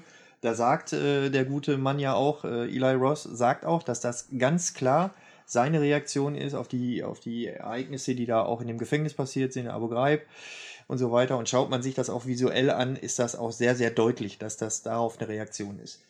Ähm, dann darf man das europäische Kino jetzt aber zu der Zeit auch nicht vergessen. Äh, französische Kino, High Tension, Martyrs, Inside, all solche Sachen sind ja auch in diesem Zeitraum entstanden. Und dann halt Saw. Und dann, nachdem wir jetzt schon mal ein bisschen differenziert haben, müssen wir da auch nochmal bei Saw. Also bei Saw sehe ich es auch so, es gibt da durchaus eine visuelle, visuelle Parallelen jetzt äh, zu, zu 9-11, beziehungsweise zu all dem, was 9-11 so nach sich zog schaue ich mir so den Waschraum an und so weiter. Ja, das kann man dann schon so ein bisschen da so sehen, aber ansonsten im ersten Saw, man sieht nichts. Selbst in der so stark berüchtigten Szene, wo sich Dr. Gordon da den Fuß absägt, man sieht nichts. Es ist clever gemacht, es ist clever gefilmt, es ist verteufelt unangenehm, aber man sieht nichts. Und unglücklicherweise oder glücklicherweise, das kann man jetzt sehen, wie man will, haben dann irgendwelche äh, Marketingstrategen im Anschluss äh, wohl festgestellt, dass es zwei Sachen gibt, die an Saw dem Publikum unheimlich gefallen haben. Nämlich der Twist und die Fallen. Und logischerweise, das Ding sollte Geld bringen, also wurde an beidem sklavisch festgehalten und beides natürlich immer überhöht. Man hatte dann plötzlich mehr Geld zur Verfügung. Dan Heffner, der Produzent, drückte es auch so aus und sagte, es gab sehr viel Druck von außen, die Fallen immer größer und blutiger und brutaler zu machen. Auch die Aussage fand ich sehr interessant in dem Kontext dann auch. Und ich glaube nicht, dass Saw eine bewusste Aktion und, oder Reaktion ist auf 9-11, sondern ich glaube, dass der erste Film vielleicht visuell einfach ein bisschen davon beeinflusst ist, es danach aber einfach nur eine reine monetäre Entscheidung war, den Leuten das zu geben, was sie sehen wollten. Warum die Leute das dann sehen wollten, ob das ein Verarbeitungsszenario war von 9-11, das lasse ich jetzt mal offen. Aber grundsätzlich glaube ich, der Reihe hätte es besser zu Gesicht gestanden, wenn sich Eli Ross und Bausman nicht einen Wettkampf darum geliefert äh, hätten, wer den äh, ekligsten Film äh, machen kann, sondern wenn sie sich tatsächlich auf die Stärken auch von Saw besonnen hätten die die Reihe auch hat, die leider immer nur wieder in den Hintergrund treten. Nämlich diese komplett fortlaufende Story, die durchaus komplex ist, ja, weil die auf mehreren Zeitlinien spielen, mit, äh, mit Backflash und was weiß ich nicht was, aus mehreren Perspektiven auch erzählt. Das ist natürlich mal irgendwann abstrus und ist natürlich auch an den Haaren herbeigezogen. Aber trotz alledem ändert das ja nichts an der, an der Tatsache, dass die Handlung an sich im Vergleich zu anderen Reihen durchaus komplex ist. Und äh, wenn ich mir zum Beispiel dann eine Fortsetzung wie Saw 6 angucke, der so, ich greife dann jetzt mal vor, neben Saw 3 auch meine Lieblingsfortsetzung ist, ähm, dann steckt da durchaus noch mal ein bisschen mehr dahinter. Kritik, Gesundheitssystem und so weiter. Ne? Da steckt schon ein bisschen mehr hinter als in Freitag der 13. Teil 8. Nichts gegen Fracht, das heißt ja Teil Nein. 8. Äh, ähm. Nein. Ähm, aber tatsächlich ist der Unterschied ja auch, äh, Saw ist von der ganzen Herangehensweise irgendwie ein Stück weit erwachsener. Es geht nicht um äh, trinkende und vögelnde Teenager, die da irgendwo zur Verantwortung gezogen werden. Ich überlege gerade überhaupt irgendwie großartig Teenager unter den Opfern waren. In jedem Fall sind sie nicht äh, der repräsentative Hauptbestandteil, weil ähm, ist eine gute Frage. Würde Jigsaw Teenager verschonen, weil er denkt, na Gott, die ist noch zu dumm, um zu wissen, was Konsequenzen sind. Die müssen erst mal leben lernen. Und wenn sie erwachsen sind, strafe ich sie. Müsste man ihn mal fragen, wenn wir ein Interview mit, äh, mit Jigsaw, dem Charakter bekommen könnten. Na. Ich hatte, wo wir gerade bei Interviews sind, ich hatte natürlich auch bei Tobin Bell auch äh, nachgefragt. Das war eigentlich der einzige Schauspieler, mit dem ich ein Interview haben wollte, weil alle anderen fand ich jetzt nicht. Und Shawnee Smith, pardon. Die habe ich auch noch angefragt. Tobin Bell hat Mhm. sich dann auch tatsächlich gemeldet und sagte aber, äh, dass er gerade an seiner eigenen Autobiografie arbeitet und Mhm. äh, das deswegen nicht wollte. Ich glaube, da spielt da auch noch so ein bisschen was anderes mit rein, nämlich, dass er vielleicht doch nicht so ganz begeistert war, äh, dass äh, in Spiral er halt nicht so mit dabei ist. Aber das ist nur mein persönliches Empfinden. Warten wir mal ab, ob da wirklich eine Autobiografie kommt. Aber immerhin, er hat sich sehr nett gemeldet, viel Glück gewünscht. Das war dann schon okay. Und wir wollen auch mal festhalten, es kam ja für ihn auch so ein gewisser kleiner Star-Ruhm quasi vollkommen unerwartet aus dem Nichts. Also selbst wenn man von der Qualität des Drehbuchs überzeugt ist, man spielt das und der erste Film kommt gut an, zu dem Zeitpunkt konnte ja kein Mensch absehen, was daraus noch für Personenkult auch ein Stück weit werden würde. Ich habe ähm, Tobin Bell auf einer Convention erlebt, wie die Leute durchgedreht sind, als hätten sie Robert England gerade vor sich stehen. Das widerlegt auch so ein Stück weit, wo ich sage, ja, die Nostalgie ist vielleicht noch nicht dafür da, aber wenn Tobin Bell irgendwo auftritt, ist der Hype trotzdem echt und die Leute sind hin und weg. Und ich würde wetten, die wenigsten, die anstehen, äh, sagen, Mensch, du warst aber großartig als Gastdarsteller in Rache nach Plan mit Michael Madsen. Und das war übrigens eine richtig gute, wer es irgendwo finden kann auf YouTube, richtig guter Auftritt. Äh, aber das sind Zufälle des Lebens, die, man, man kann Saw mathematisch nicht unbedingt erklären. Es war ein Zufall, dann war es ein Erfolg und dann hat man gegen den abnehmenden Erfolg irgendwann angefangen zu kämpfen. Und das ist immer eine Position, auf der man nur verlieren kann. Haben andere Franchises ja auch bewiesen. Du hast aber gerade gesagt, dass du einen sehr frühen und einen doch etwas späteren Saw als deine Lieblinge herauspicken wirst. Warum? Grundsätzlich Saw 3, weil ich den als so konsequent empfinde. Also der, der beendet einfach die komplette Geschichte. Dürfen wir spoilern, Herr Podcastführer? Ähm, an dieser Stelle ein kleiner ähm, Spoiler-Hinweis der, der guten Form halber. Wenn ihr diesen Podcast hört, um darüber nachzudenken, ob ihr ein 500-Seiten-Buch über Saw kauft, übrigens, da würde ja auch gespoilert werden, jetzt ein Inhaltsspoiler für Saw 3. Bitte. Ja, also so konsequent zu sein äh, bei den steigenden Erfolgen. Man darf ja auch nicht vergessen, Saw 2 hat weltweit mehr eingespielt als Saw 1. Saw 3 hat dann weltweit betrachtet nochmal mehr eingespielt als Saw 2. Die waren also im Prinzip, waren sie völlig verrückt ähm, dieses Ende zu wählen, indem sie mal ganz kurz Jigsaw, also den, den Hauptprotagonisten, endgültig über die Klinge springen lassen, gleichzeitig auch noch Amanda auch noch äh, sterben zu lassen. Im Prinzip haben sie da alle Zelte hinter sich abgerissen. Und das fand ich extrem mutig. Und das war das zweite Mal, dass ich im Kino saß und dachte, oh, weil das entsprach halt überhaupt nicht den Mechanismen solcher Filme. Und äh, das ist mit ein Grund, warum ich den äh, dritten so gut fand. Der weitere Aspekt ist, dass es beim dritten wirklich so war, dass es da auch nochmal so eine moralische Fragestellung dann auch noch gab, die teilweise auch noch im ersten mit reinspielte und in späteren äh, Sequels dann halt eher außen vor gelassen wurde. Also die Geschichte mit dem Vater äh, und, und dem Kind, äh, was dann halt überfahren worden ist und so weiter. Da ist auch nochmal moralisch auch nochmal ein bisschen äh, mehr dahinter, als man äh, auf den ersten Blick vielleicht glaubt. Äh, und den sechsten fand ich oder finde ich nach wie vor richtig gut. Ist meine zweite Lieblingsfortsetzung, weil es dem sechsten Film im Gegensatz zu sehr vielen anderen Fortsetzungen gelingt Kramer wieder sinnvoll einzubauen. Durch diese Verbindung Richtung Gesundheitssystem, Kritik am Gesundheitssystem, damals war Obamacare, das war ein Grund, warum sie diese Storyline aufgegriffen haben. Steht im Buch, ganz nebenbei. ähm, Egal wie lang dieser Podcast wird, wir werden niemals 500 Seiten durchbringen. Das ist auch ganz gut so. Und da ist also einerseits ist da auch schon wieder ein bisschen Gesellschaftskritik mit drin, ja, was ich durchaus schätze, aber was mir wesentlich besser am sechsten gefällt, ist halt die Tatsache, dass sie Kramer echt sinnig nochmal eingebaut bekommen in die Handlung, in dem Charakter da auch nochmal eine neue Facette abgewinnen und erklären, ja, obwohl es ja eigentlich schon im vierten schon eigentlich gezeigt wird, wie er zu Jigsaw wurde und was alles passiert ist und warum und wieso. Aber im sechsten fügen sie da wirklich noch eine, eine Facette nochmal hinzu, bringen auch Amanda nochmal sinnig zurück, was ich auch nochmal ganz schön fand, auch die Figur nochmal zu sehen. Rehabilitieren auch den Charakter nochmal, weil nach den Ereignissen von, drei, von Teil 3 ähm, war sie ja dann auch nicht mehr so ganz leicht zu durchschauen. Und deswegen mag ich den sechsten halt auch sehr, sehr gerne. Es ist eine Kunstform dabei, eine späte Fortsetzung ohne Reboot äh, nochmal gut hinzubekommen. Und das finde ich immer wieder gut, wenn in einem späten Hellraiser nochmal ich weiß, die meisten würden mich dafür steinigen, weil die Dimension-Film ähm, Hellraiser alle schlecht sind. Nein, sind sie nicht. So, hört auf, das zu behaupten, ihr da draußen. Wer auch immer ihr seid. Äh, oder wenn auch äh, Chucky, ja. Wer hätte denn erwartet, dass eine in 80er, 90er Jahren bestenfalls durchschnittliche Horrorreihe mit doch schon steigender Filmzahl auf einmal immer, wieder immer besser werden würde? Und äh, von daher kann ich deine Argumentation dahingehend nur absolut nachvollziehen. Jetzt ist es ja so, Du hast angefangen, dieses Buch zu schreiben. Es war klar, es kommt noch ein neuer Saw-Film. Darren Bausman würde zurückkommen zum Franchise. Er ist ja nach drei Filmen ausgestiegen, hat sein Glück woanders gesucht. Ist das nicht auch eine verlorene Position?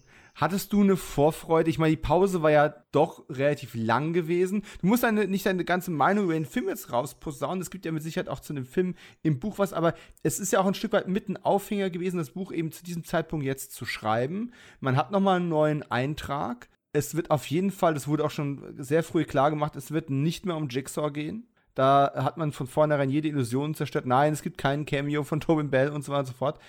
War da die Vorfreude größer oder die Angst? Oder hast du nur gesagt, hey, ich wollte das Thema jetzt sowieso angehen, Ähm, der Kinofilm ist ein guter Aufhänger, egal ob ich mich jetzt darauf freue oder nicht. Gucken wir, was draus wird. Ähm, generell war es schon Aufhänger für das Buch, klar. Äh, war dann halt auch so aus Marketing-Aspekten ist es dann halt nicht so verkehrt, wenn sowieso alle Magazine über den Film berichten, kriegst du auch vielleicht mal dann äh, bei so einem Independent-Projekt, ja, das darf man ja nicht vergessen, da kommen wir ja wahrscheinlich gleich nochmal kurz drauf zu sprechen, bist du schon darauf angewiesen, so alle Fächer mal zu ziehen, die dir irgendwie zur Verfügung stehen. Deswegen war das schon äh, ganz bewusst so gemacht. Aber die eigentliche Frage war ja, ob ich mich drauf gefreut habe. Nö, aber so lange war jetzt auch die, die Spanne auch gar nicht zwischen Jigsaw und, und Spiral. Ist jetzt nicht so wahnwitzig viel Zeit vergangen. Man darf nicht vergessen, der Film lag jetzt auch über ein Jahr auf Halde. Da war der schon fertig. Also so viel Zeit war jetzt zwischen, zwischen Jigsaw und Spiral nicht. Die Spanne war eher zwischen äh, Saw 3D und Jigsaw sehr lang. Da waren es halt diese sieben Jahre. Die waren dazwischen, aber zwischen Jigsaw und Spiral nicht. Spiral habe ich von Anfang an äh, relativ skeptisch gesehen weil äh, diese Konstellation mit Chris Rock, ich habe gar nichts gegen Chris Rock, aber ich befürchtete, dass, ähm, dass es keinen inhaltlichen Grund gab, jetzt einen Saw-Film so auszurichten, wie sie es bei Spiral gemacht haben, sondern ich befürchtete, dass man, äh, aus welchem Grund auch immer, das wusste ich zu dem Zeitpunkt nicht, als er angekündigt wurde, ähm, dass man aus irgendeinem Grund Chris Rock bekommen hat und um die Figur Chris Rock jetzt halt ein Saw-Film, in welcher Form auch immer, herumkleistert. Und genau das ist meiner Meinung dann halt auch nach passiert. Es gab keinen inhaltlichen Grund, es gab keine frische Idee, in die man Chris Rock reingepackt hat, sondern man hatte Chris Rock und hat alles andere äh, herumdrapiert. Äh, dasselbe betrifft dann eben auch Jackson. Und genau das, was ich befürchtet habe, äh, ist dann halt auch eingetreten. Und wenn man sich dann vor Augen führt, in welcher Hektik scheinbar offensichtlich das Drehbuch zu Spiral entstanden ist, also es steht auch im Buch, deswegen werde ich da jetzt nicht großartig drauf eingehen, aber Fakt ist, dass Stolberg und Goldfinger, die äh, Drehbuchautoren auch von Jigsaw, zu dem Zeitpunkt an einem gänzlich anderen Saw-Projekt arbeiteten. Und das wär, hätte sich komplett wieder auf John Kramer fokussiert. Wäre wohl eher so eine Prequel-Nummer gewesen. Äh, Stolberg, mit dem ich auch ein Interview geführt habe, ließ sich da nicht so in die Karten gucken, weil er der festen Überzeugung ist, dass dieses Drehbuch in leicht abgewandelter Form immer noch kommt. Deswegen hat er sich da jetzt nicht so in die Karten spielen lassen. Aber es war wirklich so, sie haben daran gearbeitet und dann kam der Anruf, Chris Rock will einen Saw-Film machen er ruft euch gleich an. Und wenn man das so ein bisschen berücksichtigt, dann ahnt man vielleicht, wie Spiral so entstanden ist. Ist auch ganz klar, wenn man an Horror denkt, denkt man automatisch an Chris Rock und an Samuel L. Jackson. Das ist, ist ja synonym für Horrorfilme. Aber Spaß beiseite, ähm, Stolberg und ähm, Goldfinger und Ori Goldfinger ähm, sind ja, haben ja etwas gemeinsam mit, mit Dunstan und Melton. Die haben ja auch beide nicht nur einen, sondern mehrere Entwürfe geschrieben für Halloween. Ja. Äh, die meisten von ihnen haben auch für Hellraiser, ähm, Hellraiser-Pitches geliefert. Das heißt, es ist so eine Autoren- Gruppe aus der Horrorszene LA, die immer wieder für alle möglichen Horror-Franchises herangezogen werden. Und äh, wenn man denkt, oh mein Gott, es gibt so viele ähm, Halloweens und so viele Saw-Filme, naja, es gibt noch viel mehr, äh, vor allem Halloween-Filme und auch Saw-Filme, die nicht gedreht worden sind, die nur als Pitches, als Treatments, als Outlines entstanden sind und die dann doch irgendwie immer wieder ihren Weg finden. Wenn man, ich habe mich da gerade neulich mal im, im, im Halloween-Kosmos mit beschäftigt, wenn man mal sieht, was da teilweise in den 80ern schon in irgendwelchen Entwürfen, die abgelehnt worden sind, für Bilder und für Motive und Ideen oder Charaktere drin sind, die dann 20 Jahre später in einem völlig anderen Drehbuch wieder auftauchen. Es ist nicht ungewöhnlich. Und hey, wer weiß, ob nicht irgendwann äh, von, äh, von Tanzen und Melton noch irgendwann das Highlander-Drehbuch umgesetzt wird, das sie ursprünglich machen wollten. Nichts ist unmöglich. Das haben wir äh, inzwischen schon, schon, schon lernen müssen. Also von daher, Spiral lassen wir mal offen, wie wir ihn gefunden haben. Mehr Informationen zu Spiral gibt es auf jeden Fall in dem Buch, das du geschrieben hast. Jetzt muss, müssen wir auf den Schreibprozess mal eingehen. Ähm, wie lange hast du schätzungsweise an dem Buch geschrieben zwischen ich glaube, es ist eine gute Idee, ein Saw-Buch zu schreiben. und okay, äh, Lektorat, Layout, alles fertig. Ich glaube, wir können jetzt Druckfreigabe erteilen. Also tatsächlich von der ersten groben Idee, wenn wir da jetzt wirklich mal von ausgehen, okay, ich mache was zu einem Horror-Franchise und Saw ist eine gute Idee, bis Druck zwei, knapp zwei Jahre. Ähm, wobei immer wieder Passagen, längere Passagen dazwischen waren, wo auch nichts ging, weil die, äh, man stellt sich das vielleicht mal immer so einfach vor, man äh, macht mal eben ein Interview mit, äh, mit Kevin Greuter oder Lee Wynell. A, die Jungs müssen das nicht machen. Und gerade Lee Wynell hat eigentlich mit dem Franchise seit Jahren nichts mehr zu tun. Dass er das gemacht hat, hat einfach damit zu tun, weil er tatsächlich den Fans glaubt, was schuldig sein zu müssen und, und auch seinen Standpunkt deutlich machen möchte. Ich will da nicht vor, vorweggreifen. Hast du das Interview mit ihm gelesen? Äh, Habe ich dir das geschickt? Das Interview mit? Ja. ja.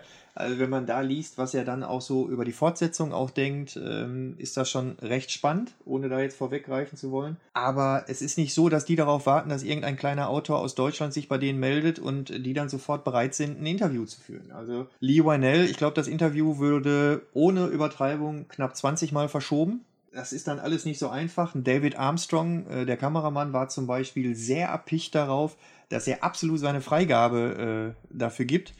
Ja, da wurde, äh, hatte er große Sorgen, dass er missverstanden wird. Und gerade die Interviews zogen sich dann schon äh, mit allem Zip und Zap sehr, sehr lange hin. Und das ist mit ein Grund für die lange Produktionszeit.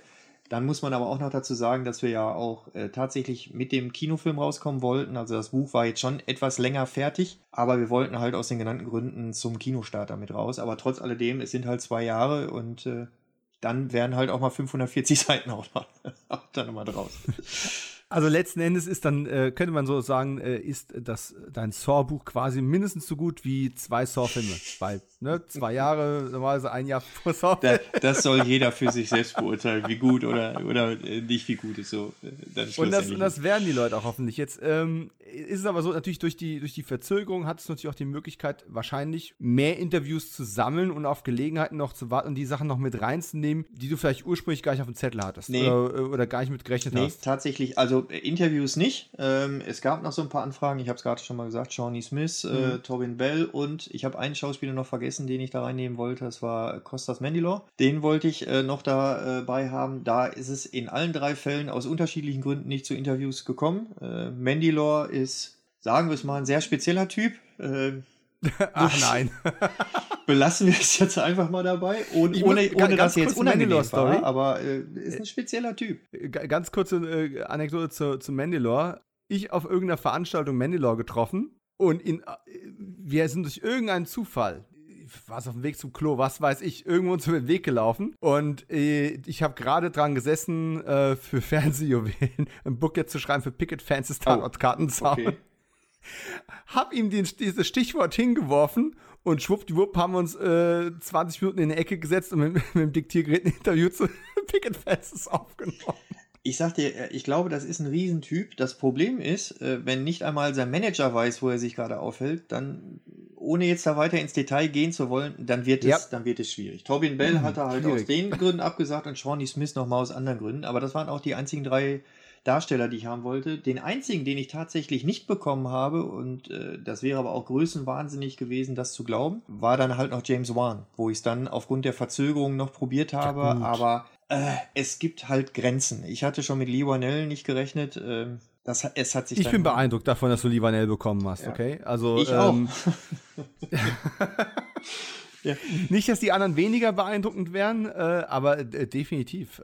Das ist, ja, das ist auch der Unterschied, das habe ich immer mal wieder gemerkt, wenn ich Interviewanfragen irgendwo rausschicke für irgendwelche Projekte. Der Unterschied zwischen äh, Leuten in Deutschland oder Europa oder wenn du mit Amerikanern dealst. Es ist einfach nicht so, sie haben damit nicht viel zu gewinnen außer ein PR-Effekt, aber der ist eigentlich auch nicht wirklich spürbar für die. Und dann gibt es halt Leute, denen das wichtig ist oder die die Zeit gerade haben oder die die Zeit eben nicht haben und denen es nicht ja. so wichtig ist. Ich habe ich hab, ich hab neulich mal was äh, getwittert zu einem Death Race Sequel. Kam dann mit dem Autor von Death ah. Race 2, 3 und 4 ins Gespräch. Und das nächste, was ich wusste, ist, dass ich mir über vier, fünf Tage mit dem riesenlange Ketten-E-Mails hin und her geschickt habe und ein Interview zustande gekommen ist, was alleine schon ein halbes Buch füllen würde. Aber das sowas kannst du halt nicht planen. Das ist dann auch ein Stück weit, das ist, war jetzt purer ja. Zufall. Also ich hätte nicht damit gerechnet, dass ich, ähm, dass ich die Leute kriege, die ich gekriegt habe, weil wenn man es so sieht, ich habe bis auf James Wan habe ich und die Spirits habe ich von jedem einzelnen Film den Regisseur, ich habe von fast allen Filmen den Drehbuchautor, ich habe äh, den Produzent ja. von allen Filmen ich habe den Kameramann von sechs Filmen, also ich könnte das jetzt noch fortsetzen. Also das ist schon ein der der absolute Hardcore-Kern von den Leuten, die die Filme gemacht haben. Den habe ich. Äh, darauf bin ich auch sehr stolz. Aber das war auch eine Heidenarbeit, die auch zu bekommen. Ja gut, es ist ja auch eine Heidenarbeit, diese 540 Seiten zu lesen. Das ist auch richtig. Äh, ich habe noch nicht alle gelesen, ja, aber alles, was ich gelesen habe, ist der übliche Tobias Hohmann äh, Qualitätsstandard, wenn nicht sogar noch mal eine Schippe obendrauf. Danke für die Blumen. Und äh, alleine die Interviews sind aus meiner Sicht es wert, für jeden Filminteressierten oder auch an der Filmproduktion Interessierten dieses Buch zu kaufen. Das ist nun mal so vorweggeschickt. So. Wichtig. Das sag ich, das kannst du mir nicht wählen, nein, ich, ich sehe dein nein, Gesicht. Nein, ich widerspreche dir nicht. Äh, mir ist es aber noch, äh, bevor wir vielleicht darauf kommen, dass es halt äh, von, der, von der Produktionsweise her ein sehr anderes Buch war als die anderen, äh, ist es mir halt wichtig zu sagen, das ist auch kein äh, Review-Buch, es ist kein Kritikenbuch. Also da spiegelt sich auch meine eigene Meinung nicht wieder, weil ich einfach nicht glaube, dass Leute sich ein Buch kaufen, weil sie die Meinung von Tobias Hohmann wissen wollen. Da würden sie vielleicht schnell googeln und sich irgendwo eine Kritik äh, durchlesen. Es geht da wirklich. Dafür, Tobias, gibt es Podcasts. Dafür gibt es auch, auch Podcasts. Aber äh, in, dem, äh, in dem Buch ist halt tatsächlich wirklich Schwerpunkt Produktionshistorie. Wie sind die Filme entstanden? Wer sind die Leute dahinter? Warum sind die Filme so geworden, wie sie geworden sind? Welche Probleme gab es? Und gerade bei den Source gab es da, äh, wenn wir uns jetzt Saw 7 äh, zum Beispiel mal angucken, der ja eigentlich aus zwei Filmen bestehen sollte, ähm, gibt es da massive Probleme und äh, hat natürlich auch mit dem Produktionstempo zu tun. Darauf liegt also klipp und klar äh, der Schwerpunkt des Ganzen. Also wer, wer das, wer, wer sich da erhofft, Kritik nur zu lesen oder das befürchtet, die Sorge kann ich ihm nehmen, weil ähm, das spielt da eine, wenn überhaupt, eine minimale untergeordnete Rolle. Ja, Spaß beiseite. Deswegen frage ich auch immer wieder nach deiner Meinung hier in diesem Gespräch, weil, ja, ist halt nicht drin. Muss aber auch gar nicht sein, denn ein Making-of eines kompletten Franchises ist eigentlich viel besser. Man hat meiner Meinung nach, das wird bei Meinung, ne? meiner Meinung nach haben Fakten und hat eine Nacherzählung und äh, hat eine Aufarbeitung und eine Kontextualisierung einen wesentlich größeren Nährwert und Mehrwert als pure Meinungsbildung. So. Aber es ist ja nur meine Meinung. Da sind wir sogar okay. einer Meinung und das sind wir auch nicht immer. Nein, das ist aber das, das, ist das Schöne daran, muss man auch Nein, nicht immer sein. Wir sind nicht immer einer Meinung, aber das äh, ist überhaupt gar kein Problem. Ich finde es wahrscheinlich zu äh, American Werewolf in Paris besser als du. Ist aber auch nur eine da Meinung. Gehe ich von aus, dass du den besser findest als ich, ja. Du hast es jetzt äh, zwei, dreimal angedeutet und ich äh, habe es mir bewusst für einen Schluss aufgehoben. Das Buch existiert. Das Buch sieht toll aus. Das Buch ist in einem, in einem Umfang, dass man jemanden damit Torture-Porn-mäßig erschlagen könnte, wenn man wollte. Aber es ist ein Buch, das nicht den Weg gegangen ist, der, ähm, wie soll ich das jetzt ähm, ausdrücken, der in meiner Kindheit bedeutet, dass es ein richtiges Buch ist, das irgendwo im Buchhandel liegt. Es ist nicht über einen Verlag irgendwo erschienen, der äh, ein großer Major Player ist. Obwohl, und das ist keine Aussage über die Qualität, denn von der Qualität dieses Produktes wäre das voll verdient gewesen. Aber du hast deine Erfahrung schon gemacht mit allen möglichen Verlagen. Du hast ähm, Dinge mal mehr, mal weniger selbstständig und mal mehr, mal weniger im Auftrag gemacht und hast dich entschieden, aus Gründen, die du mir hoffentlich und uns hoffentlich gleich erklären kannst, ähm, zu sagen, nee, diesmal nicht. Ich lasse mich hier, Achtung, Wortspiel, nicht foltern, sondern ich bin selbst Herr des Verfahrens. In die Falle gehe ich nicht. Ich bringe dieses Buch in Anführungszeichen indip selber independent raus. Und independent bedeutet ja Synonym eigentlich immer, ist viel mehr Arbeit für den Autor. Mhm. Also, warum dachtest du dir, Mensch, ich mache mir jetzt sehr viel Arbeit und ich habe eine prima Idee, ich mache es mir noch schwerer? Warum, Dann müssen Tobias? wir die Uhr noch mal ein paar Jährchen zurückdrehen. Also die letzten äh, tatsächlichen Filmbücher, die ich ja geschrieben habe, war dieses Clint Eastwood Mammutwerk, äh, zwei Bücher, jeweils über 500 Seiten. Und dann habe ich einerseits für mich beschlossen, beziehungsweise war ich damals der festen Überzeugung, dass ich alles, was man so im Filmbuchbereich machen kann, äh, gemacht habe. Also man möge mir ansonsten ein tausendseitiges Mammutwerk über irgendeinen Schauspieler oder Regisseur zeigen. Ich glaube schon, dass das nochmal relativ einmalig war, zusammen mit dem Rest, was ich so gemacht habe. Hatte ich einfach das Gefühl, das Thema ist ausgereizt und deswegen hatte ich auch kein Filmbuch mehr gemacht. Das war Punkt eins. Punkt zwei war, äh, ich hatte ja äh, die Filmbücher, hatte ich alle mit einem Verlag gemacht, MPW. Und äh, das muss man so sagen, wir haben uns da dezent überworfen. Ähm, also ich bin äh, aus unterschiedlichsten Gründen, ähm, bin, ich, äh, bin ich aus freien Stücken daraus. Wir waren mitten in der Produktion eines weiteren Buches, aber aufgrund von Vorkommnissen und Ereignissen, die ich jetzt hier teilweise auch aus rechtlichen Gründen nicht thematisieren möchte, ähm, kreative ich, Differenzen nennt man das, das in Finnland. Da waren kreative, geschäftliche und rechtliche Differenzen. ähm, habe ich dann beschlossen, dass ich mit MPW also auf keinen Fall mehr zusammenarbeiten möchte. Und ähm, dann muss man halt sehen, dass der Markt für Filmbücher in Deutschland jetzt auch nicht so ist, dass du einfach mal 20.000, 30.000 Exemplare verkaufst, sondern Filmbücher hier in Deutschland sind Nische. Das heißt, äh, entweder du hast halt jemanden, ich sag mal so die letzten Filmbücher, wenn man die überhaupt so nennen will, die einen wirklich etwas größeren Verlag noch hatten, sind dann bei Schwarzkopf zum Beispiel erschienen, Bud Spencer, sowas in der Art. Aber das sind dann auch keine klassischen Filmbücher, dann wie ich sie mache. Ähm, und ansonsten ist der Markt halt relativ überschaubar.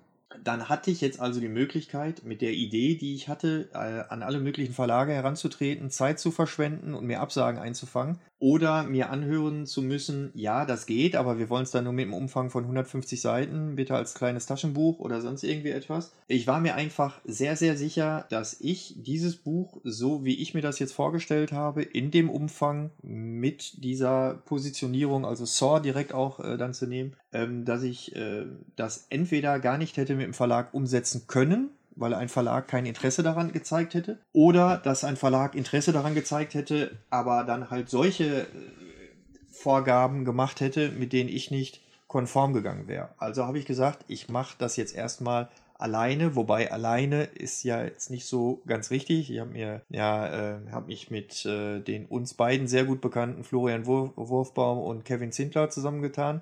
Deswegen steht da auch Wutzi Books, ja, Abkürzung Wurfbaum Zindler.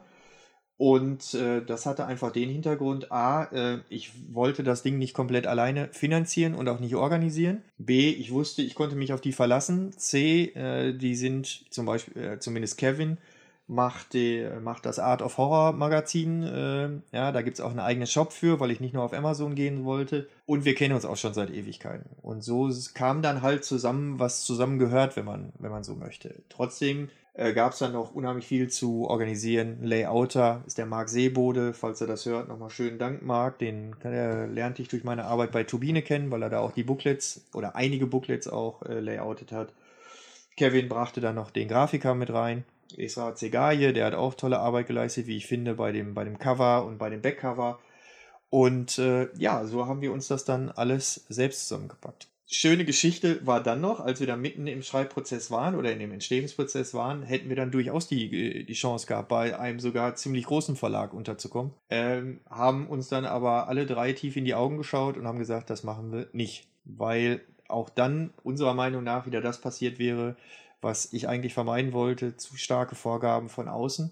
Und deswegen mit allem Glück, was dazu gehört, aber auch mit allen Nachteilen, die man äh, so hat, ist das Ding, wenn man dann so möchte, tatsächlich äh, jetzt im Self-Publishing dann erschienen. Ist es schwer gefallen, als die Option für den Verlag dann ungefragt auf dem Tisch war? Ja, ähm, im ersten Moment schon, weil du natürlich schon einige Kompromisse eingehst. Es fängt jetzt an beim Druck. Also wir haben jetzt Schwarz-Weiß-Bilder drin.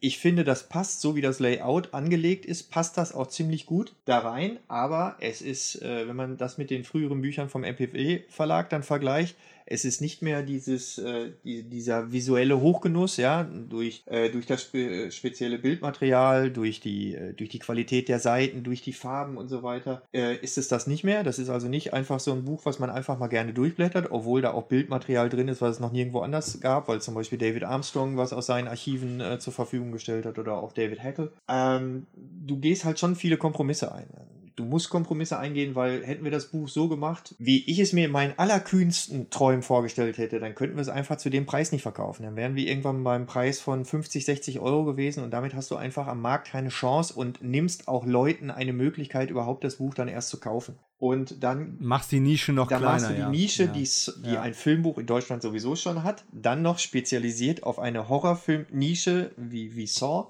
du machst die Nische dann so klein, dass du dann sagst, ja klar, die 50 mhm. Leute, die sich das jetzt kaufen für die 60 oder 65 Euro, die finden das super und die loben dich auch in den Himmel. Aber ich habe das nicht für 60, 65 Leute geschrieben und möchte das auch nicht nur den Leuten zur Verfügung stellen, die sich das auch monetär vielleicht leisten können. Und deswegen äh, gehst du halt Kompromisse ein, wenn du das in der Form rausbringst, äh, mit denen ich aber insgesamt sehr, sehr gut leben kann. Äh, aber ja, als das dann tatsächlich vom Verlag mal kurz und dann noch von dem Verlag auf dem Tisch war, das machen zu können, da überlegte ich dann schon kurz, weil es gleichzeitig auch äh, verbunden wäre mit einer Auflagengarantie, ja, die man so jetzt auch nicht hat und äh, mit einem Vertrieb, den wir so nicht haben, mit einem Marketing, das wir so auch nicht haben. Und am Ende des Tages ja. machst du das natürlich auch, damit es eine größtmögliche Anzahl von Leuten natürlich auch erreicht und äh, die das auch lesen und schlussendlich natürlich am Ende des Tages dann auch mal irgendwo kaufen. Wobei das wirklich am Ende der Nahrungskette dann jetzt erstmal steht. Und äh, wenn du dann abwägen musst, was du machst, dann musst du dir sehr sicher sein, dass, äh, oder du musst dir deiner Gründe sehr sicher sein, warum du dann sowas ablehnst. Aber äh, nachdem so diese, diese erste Phase dann vorbei war, fiel es mir dann nicht mehr schwer. Weil es wäre dann nicht so gewesen. Ich glaube, wir haben jetzt im Moment ich glaube, die Interviews nehmen Umfang von 150 Seiten, glaube ich, ein. Das wäre undenkbar. Mhm. Es wäre undenkbar, dass ich die ja, Interviews ja. in der Form bei einem etablierten Verlag so hätte äh, einbringen können. Das wären gekürzte Sachen gewesen, es wären vielleicht Seiten auf vier, fünf äh, Interviews auf vier, fünf Seiten gewesen und nicht so, wie es teilweise jetzt ist, über 20, 30 Seiten hinweg. Aber ich glaube, das macht das Buch schlussendlich auch aus, weil es halt wirklich einen Einblick äh, in, in die Reihe erlaubt, weil es einen Einblick in die Produktionshistorie erlaubt und das hat man so häufig nicht. Wenn man schon etwas für eine Nische produziert, dann macht man es also so, wie man es selbst als Mitglied der Nische gerne sehen wollen würde, nämlich einfach allumfassend. Könnte man das, das so sagen? Das kann man so sagen. Wenn man so möchte, soll Saw, also Inside Saw, soll äh, für das Franchise das sein, was Crystal Lake äh, Memories äh, für Friday ist wenn man es so jetzt auf den Punkt bringen möchte. Es soll dann wirklich was sein für die Fans. Es soll aber nicht nur, nicht nur reine Nische sein für die Fans, sondern äh, generell für Filmbegeisterte. Aber es soll dem Ganzen schon einen definitiven Stand, es das soll ein Standardwerk sein. Jeder, der sich mit Saw beschäftigt und Spaß daran hat, der soll an dem Ding nicht vorbeikommen. Das ist der Ansatz. Da sind wir wieder an dem Punkt, wo wir unterschiedlicher Meinung äh, sind. Es soll nicht ein Standardwerk sein, es ist bereits ein Standardwerk. Es müssen nur jetzt noch mehr Leute mitbekommen und standardmäßig in ihrem Regal stehen haben. Jo, aber da passt. Das, kann, das, das kannst du als Autor nicht sagen. Ich kann das sagen. Ja, ich nehme das so, auch dankend. Weil ich bin auch Leser. Ja, ich nehme das auch dankend an. Und wir haben äh, auch, ähm, wenn man mir vor zwei Jahren erzählt hätte, was da jetzt ähm, so alles so noch rund passiert, ja, ich habe die Freude, hier bei diesem Podcast sein zu dürfen. Äh, ich habe aber auch die Freude, bei der Zeitschrift Cinema beim Podcast gewesen zu sein. Holger Kreilmeier, Massengeschmack TV, es wird auch in der Cinema drin sein, es ist in der, Deadline, in der Deadline drin, es ist in der Geek drin. Das alles für ein Independent-Projekt. Ich glaube, das müsste man uns erstmal nachmachen. Das ist so schlecht nicht. Nee. Sag ich doch die ganze Zeit. Warum glaubst du mir das denn nicht? Und äh, ja, ich hab, äh, wir haben auch schon mal drüber gesprochen, äh, das, ist, äh, das ist ein Testballon, weil sowas hat es im Self-Publishing in der Form einfach noch nicht gegeben und äh, sollte das funktionieren, und das mache ich jetzt gar nicht unbedingt an einer Verkaufszahl abhängig, wobei das am Ende des Tages natürlich auch eine Rolle spielt. Wird das Ding jetzt nur ja. 20 Mal verkauft?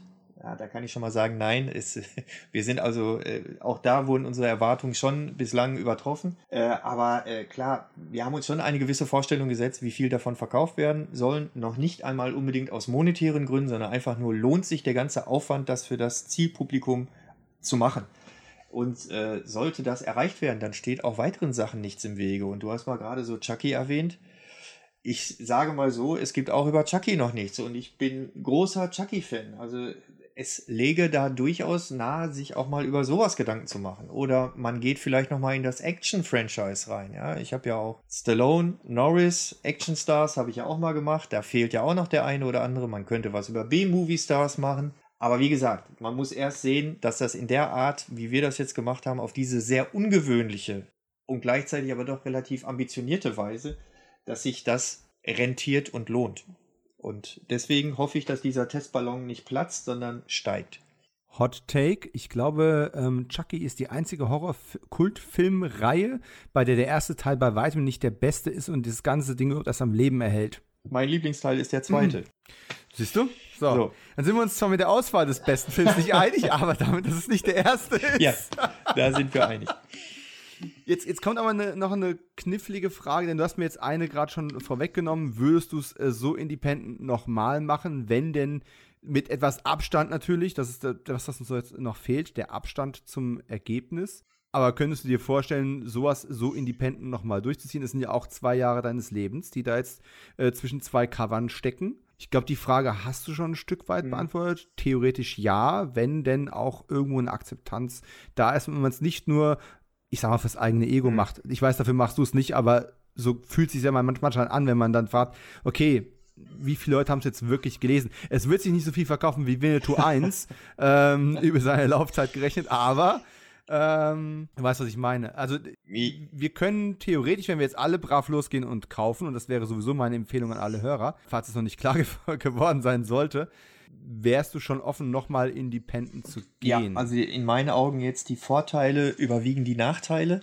Ähm, das würde ich aber auch nur machen in einer gewissen Konstellation wieder. Es müsste also wieder, das mit dem Florian und Kevin hat halt äh, nachdem man am Anfang sich einmal kurz äh, berappeln musste und ich bin da auch nicht immer so ganz einfach, weil ich schon relativ klare Vorstellungen habe von einem äh, gewissen Ablauf und auch von gewissen Terminen und so weiter und da bin ich dann auch nicht immer so ganz einfach. Aber das hat, summa summarum hat das äh, hervorragend funktioniert.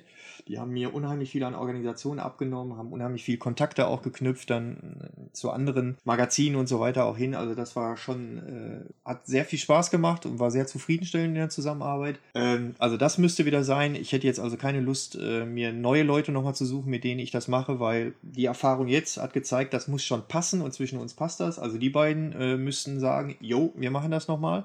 Ich äh, müsste vorher die Klarheit haben, dass ich auch wieder einen vernünftigen Layouter habe, der das alles wieder auch als E-Book, das äh, Buch erscheint ja auch als E-Book, auch wieder formatiert. Und äh, also ich müsste vorher ein Kernteam haben, wo klar ist, dass die das auch wieder so mitgehen, äh, wie ich mir das vorstelle, oder die sagen, das ist eine charmante Idee, aber nicht so, äh, okay, da muss man sich auch nochmal bekrabbeln.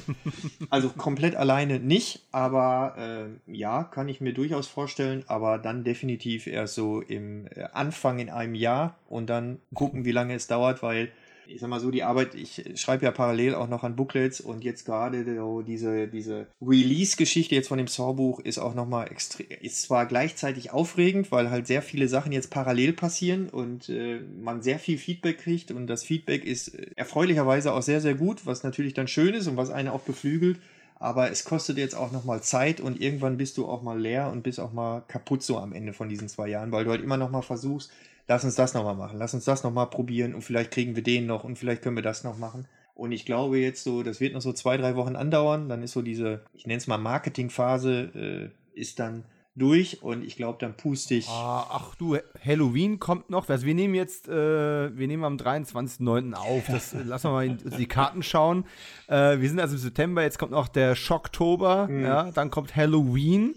Dann kommt irgendwann der Home Media Release von ähm, Spiral, äh, dem neuesten Saw-Film, für alle, die es im Kino nicht gesehen haben, weil wir noch eine Pandemie haben. Soll ja irgendwie noch den einen oder anderen abgehalten haben. Klammer auf mich, Klammer Völlig zu. überraschend. Ähm, also ich denke, es wird dich schon, ich möchte die Illusion nicht kaputt machen, aber es wird dich schon noch einen Augenblick beschäftigen. Ja, aber ich glaube halt nicht mehr so, dass ich dann so in erster Front, natürlich ist das jetzt so, ähm, Kevin und, und Florian machen dann viel äh, hinter den Kulissen, sorgen dafür, ne, mhm. dass es so in der einen oder anderen Zeitschrift ist, da machen sie auch einen tollen Job oder bei, in dem einen oder anderen Podcast und so weiter, aber in erster Front ist es dann doch auch ich und ich mache das auch gerne, mir macht das auch Spaß, auch das jetzt hier heute macht mir sehr viel Freude.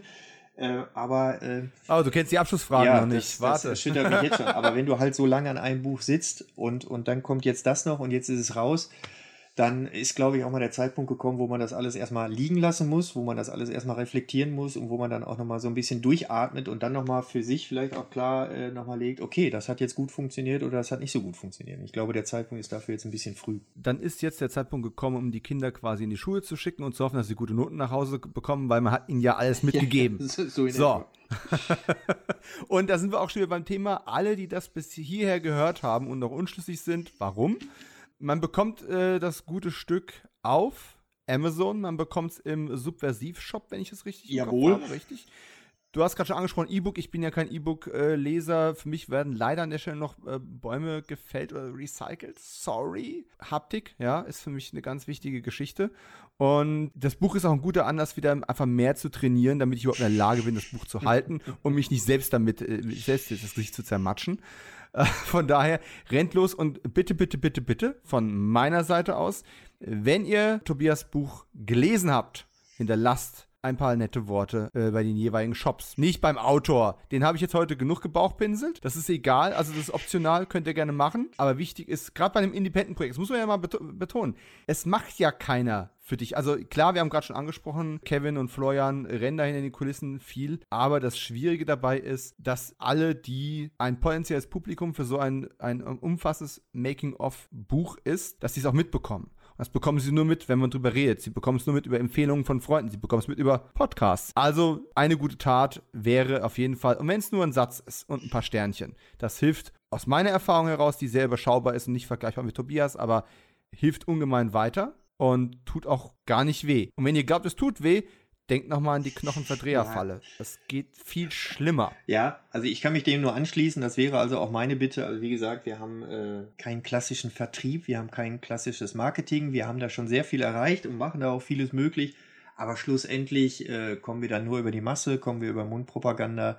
Und es geht jetzt auch gar nicht darum, dass man irgendwas gut finden muss, äh, weil es jetzt independent ist. Wenn, wenn das Buch kacke ist, dann, dann ist das so. Dann kann man auch das hinterlassen. Mit Kritik muss man da auch umgehen. Darum geht es nicht. Aber wenn ihr das Buch gelesen habt, es gefällt euch, und ihr findet, dass das durchaus äh, auch für andere empfehlenswert ist und es sollte weitere Bücher in dieser Art geben, dann hilft es immer soziale Medien, Facebook, Twitter, Instagram, Amazon, Shops, äh, da kurz was zu hinterlassen, dass einem das gefallen hat und das weiter zu erzählen. Das wäre auch eine Bitte meinerseits, ähm, weil das ist der einfachste, schnellste, effektivste Weg, um äh, sowas halt auch so zu publizieren, dass es sich dann am Ende des Tages auch irgendwo lohnt und das meine ich nicht monetär.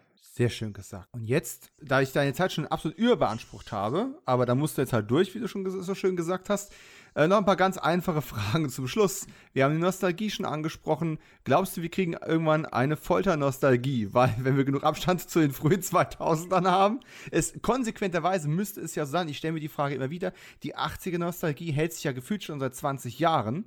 Ich mache einen Podcast auch über die 90er Jahre und das, das, Kino, was da stattgefunden hat und denke die ganze Zeit, naja, theoretisch müsste die Nostalgie auch irgendwann auf die 90er kommen und dann konsequenterweise irgendwann auf die Nullerjahre überspringen. Kommt das oder kommt also das nicht? ich glaube, wenn uns das Horror, äh, das Horrorgenre an sich eines gezeigt hat, dann, dass es ein ewiger Kreislauf ist. Ja, also wenn man nur mal sieht, die alten Universal Monster, ja, Dracula, Frankenstein und so weiter, die wurden dann nochmal irgendwann von Hammerfilms äh, aufgegriffen. Ja, irgendwann hatten wir jetzt mal diese harte Horrorwelle, da kam dann Found Footage, dann war Found Footage, äh, dann hatten wir die Remake-Welle, dann hatten wir jetzt die Gruselwelle mit Conjuring, Insidious und so weiter. Und ich bin der felsenfesten Überzeugung, dass äh, alles sich wiederholt, alles wiederkommt und ich bin mir sehr sicher, dass wir auch den harten Horrorfilm nochmal wiedersehen, aber der war jetzt auch in meiner Wahrnehmung auch nie weg, sondern das Mainstream-Kino an sich ist ja schon sehr viel härter geworden, was auch Saw zu verdanken ist, also sowas, was in den Saw-Filmen im, im Mainstream-Bereich zu sehen war, äh, was äh, den Gewaltlevel betrifft, gab es vorher auch nicht. Von daher bin ich davon überzeugt dass wir den Harten Horror nochmal wiedersehen. Ich pitche Blumhaus ja seit Jahren, sie sollten einfach hergehen, sollten diesen Conjuring Geister und Dämonen nehmen und das mit Folterhorror kombinieren, aber nicht, dass Geister Menschen foltern, sondern Menschen Geister foltern. Auch charmant. Schlussfrage, die aller einfachste. Wir haben ja gesagt, ein bisschen mehr Meinung in diesem Podcast und weniger Meinung im Buch, denn da gibt es Fakten, Fakten, Fakten aus dem Kopf und spontan ein Ranking der Saw-Filme nach deiner persönlichen Meinung. Muss keine Begründung äh, dafür hin, Von oben nach unten, also von gut nach schlecht. Saw 1, Saw 3, Saw 6, Saw 4, Jigsaw, Saw 5, äh, Saw 3D, Spiral. Wow. Okay, da hat jemand geübt. ja, wenn ich das jetzt nicht hätte bringen können, dann müsste ich mir Gedanken machen.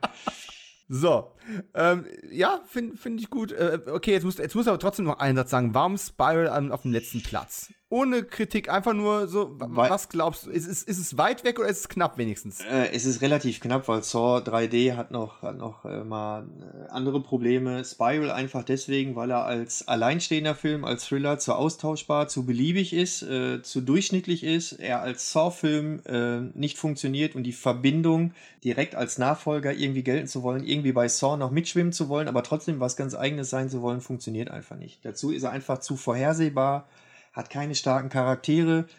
Chris Rock ist nun mal unglaubwürdig und den Twist hat man aus 20 Kilometer Entfernung riechen können. Und deswegen Spiral auf den letzten. Mensch, wenn das keine Empfehlung ist. Tobias, ich danke dir tausendmal, dass das hier so schön geklappt hat. Ich wünsche dir alles, alles Gute mit dem Buch. Ich finde, es ist großartig geworden. Freue mich darauf, weiterlesen zu können. Und ähm, kommt auch noch irgendein äh, Bucket Turbine, äh, von Turbine jetzt demnächst raus, was jetzt gerade ansteht? vier, fünf auf Halde, ähm, immer noch bedingt durch Corona. Corona. Äh, da will ich jetzt Turbine nicht vorgreifen, weil die teilweise auch noch nicht angekündigt sind. Äh, aber da kommt auch äh, schönes Aufwas aus dem äh, Horrorbereich. Ich bin sicher, es sind mehr als sechs Seiten. ja, davon kannst du ausgehen. Alles klar, mein Lieber. Ich wünsche dir einen schönen Tag, viel Erfolg und ähm, bis zum nächsten Mal. Ja, ne? vielen? Dank, dass ich hier sein durfte. Hat sehr viel Spaß gemacht und vielen Dank an jeden, der sich das jetzt über diese lange Zeitdauer angehört hat. Und äh, wenn jemand Kontakt zu mir aufnehmen möchte, irgendwas zum Buch äh, wissen möchte oder sonst was schreiben möchte, man seine Telefonnummer lautet. Auf gar keinen Fall, aber man wird mich bei Facebook zum Beispiel finden. Das sollte nicht das Problem sein. Also meldet euch, wenn es Rückfragen gibt. Ansonsten vielen Dank. Sin Entertainment Talk, der Podcast des Entertainment Blogs. der Fan Talk über Filme und Serien.